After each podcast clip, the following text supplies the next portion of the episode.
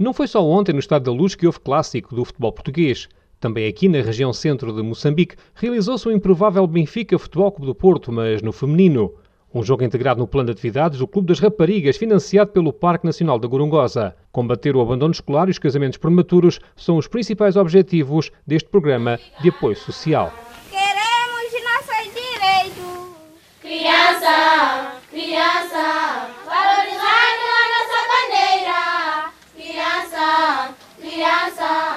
Têm entre os 10 e os 16 anos e são apenas algumas das cerca de 2 mil jovens moçambicanas que nesta altura integram o Clube das Raparigas. Nesta região da província de Sofala, centro de Moçambique, a taxa de abandono escolar ronda os 80% e a de analfabetismo feminino 70%. Daí a importância de projetos como este para sensibilizarem as jovens, mas também os seus familiares, como salienta Larissa Souza, a gestora do Programa de Educação à Rapariga no Parque Nacional da Gorongosa. Principalmente na zona rural, está a existir problemas de casamentos prematuros e que a mulher não tem muita voz para, para continuar com a educação. Então, é nesse sentido que nós eh, criamos essa iniciativa de Programa de Educação à Rapariga.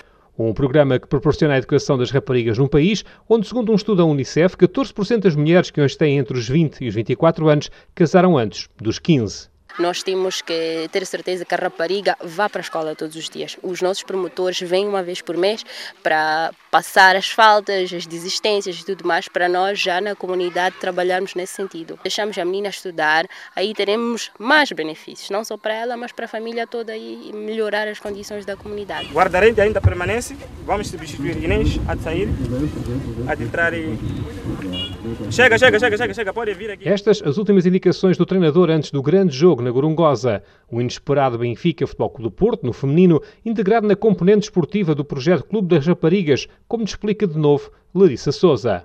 Estamos a trabalhar com as raparigas ah, em torno do desporto, do bem-estar e a parte académica, que são as Olimpíadas Académicas. Ah, essas atividades uh, fazem parte daquilo que nós chamamos de projetos para a retenção da rapariga. Com as jogadoras equipadas a rigor e depois da saudação ao público, o clássico podia começar. Num jogo onde a técnica nem sempre foi a melhor, destaque para a enorme entrega das futebolistas. Vamos embora, vamos correr, pá! E clássico que é clássico, tem que ter sempre alguma polémica à mistura. Numa grande penalidade a favor da equipa azul e branca, um adepto na linha de fundo tocou a bola que ia para fora e assistiu uma jogadora que acabaria por fazer o golo, comemorado de uma forma bem efusiva pelo público que invadiu pacificamente o campo.